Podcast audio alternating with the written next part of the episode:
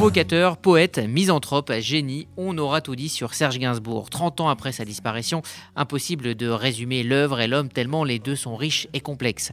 La rédaction d'RCG a donc décidé de vous parler aujourd'hui de sa musique, mais aussi et surtout de son rapport avec sa judéité du jeune Lucien Ginsburg, fils d'un pianiste de bar immigré juif russe, parler aussi de son étoile jaune qui ne l'aura finalement jamais quitté.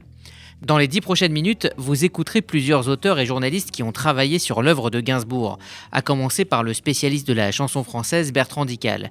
Il nous explique pourquoi Gainsbourg est entré au panthéon de la musique.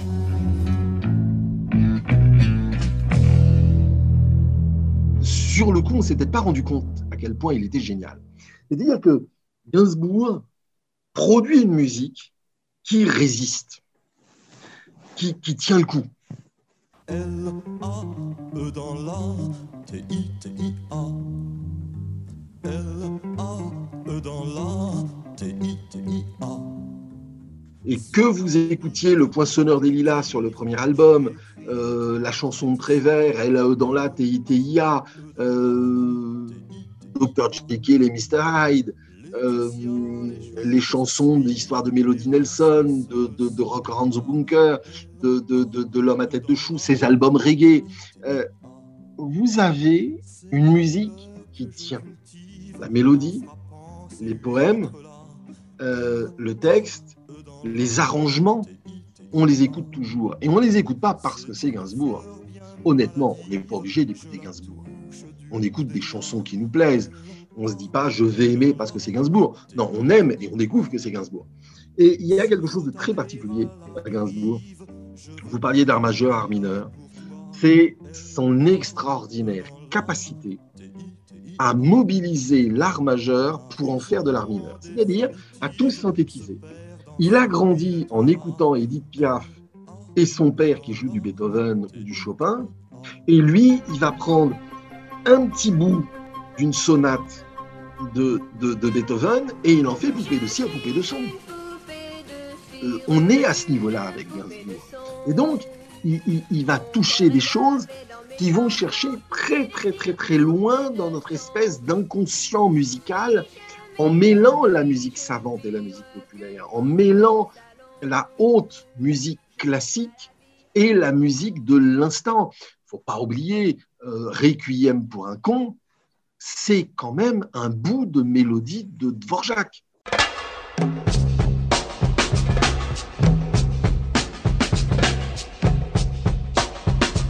Donc on a l'impression que c'est juste un gimmick, que c'est juste un petit truc. Non, non, il va chercher très loin. Et c'est la même chose avec son écriture de texte qui mobilise le 19e siècle, qui mobilise la grande poésie, qui mobilise l'argot, le slang, la langue anglaise, qui mobilise des choses qui sont très variées. Et puis, musicalement, ce qui est quand même l'explication du succès de Gainsbourg à l'étranger, c'est que vous écoutez un album de Gainsbourg, vous enlevez la voix de Gainsbourg, vous avez un super album.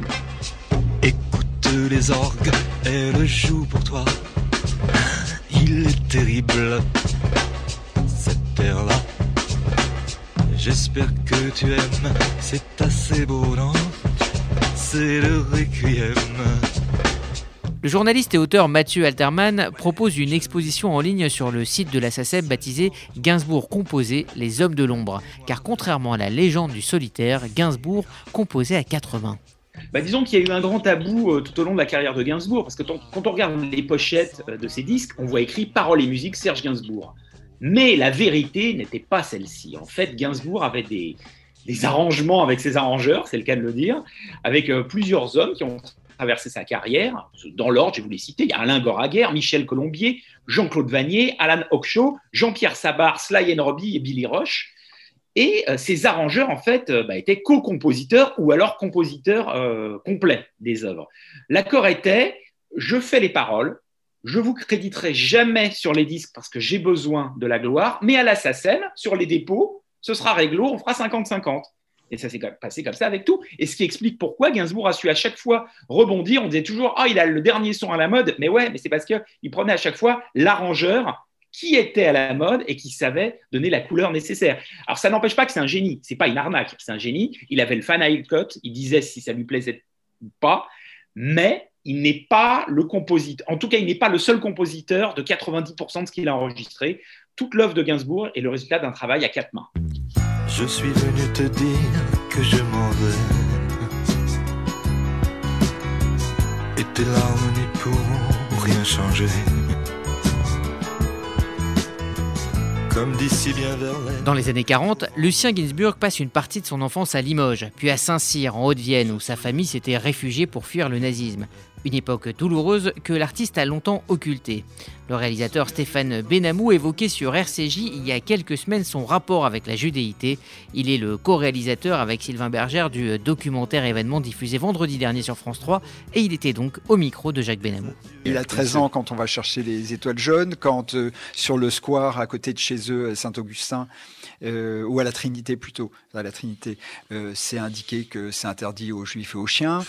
donc il, a, il a cette conscience-là. C'est une conscience qu'il rappellera plus tard quand en 75, il fait cet album très très provocateur euh, qui s'appelait Rock Around the Bunker ah oui. et qui ah a un album dans lequel il y a Nazi Rock qui, euh, qui parle des nazis euh, façon les damnés de Visconti c'est-à-dire que des, dégénérés de et il moque tout ça il, il s'attaque on n'en parle pas du tout à ce moment-là mais dans ce, cet album il s'attaque à Darquier de Pellepoix ah. le commissaire général aux questions juives, qui qui fera parler de lui seulement deux ou trois ans plus tard.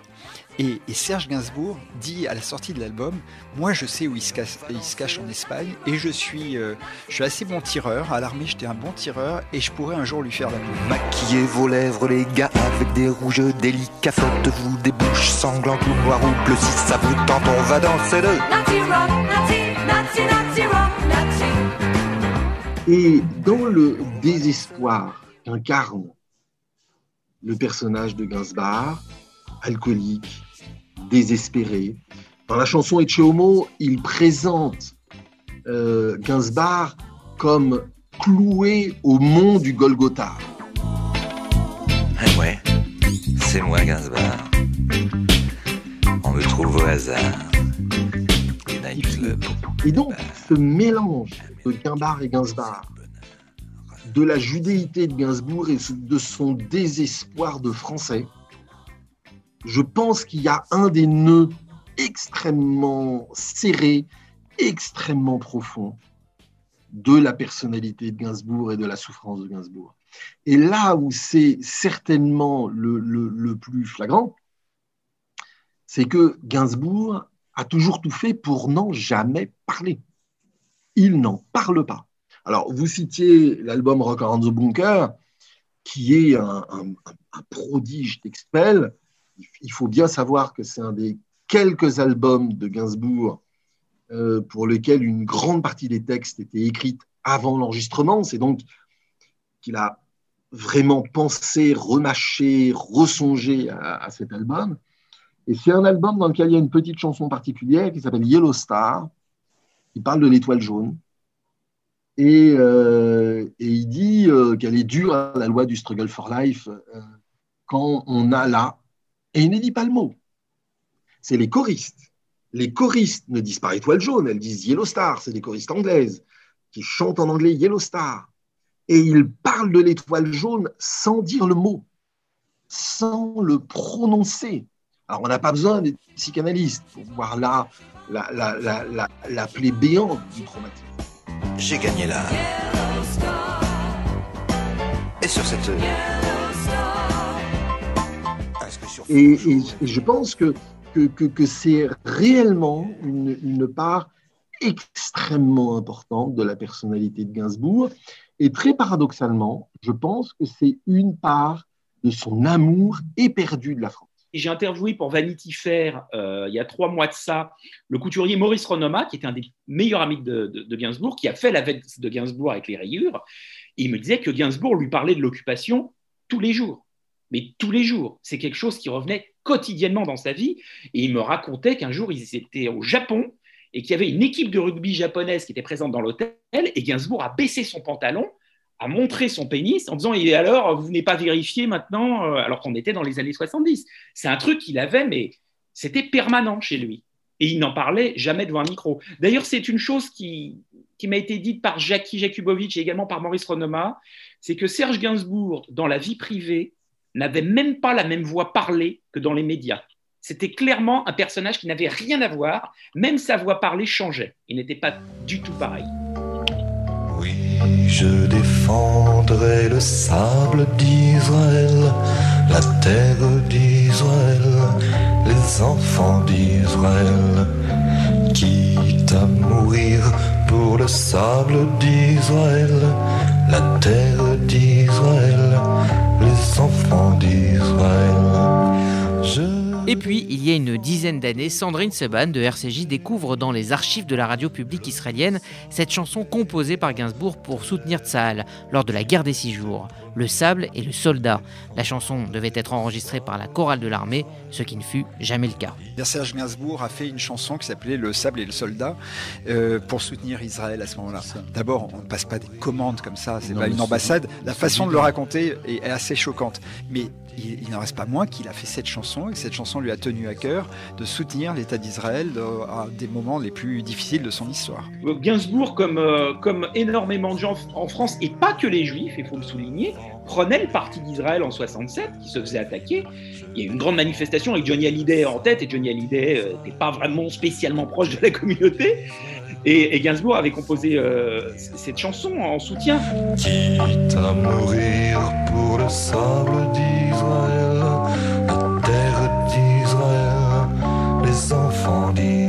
Le 2 mars 1991, la génération Gainsbourg, ces jeunes qui l'ont découvert sur ses derniers albums, pleuraient leur poète rue de Verneuil. 30 ans plus tard, ils pourront bientôt visiter l'hôtel particulier de l'homme à la tête de chou.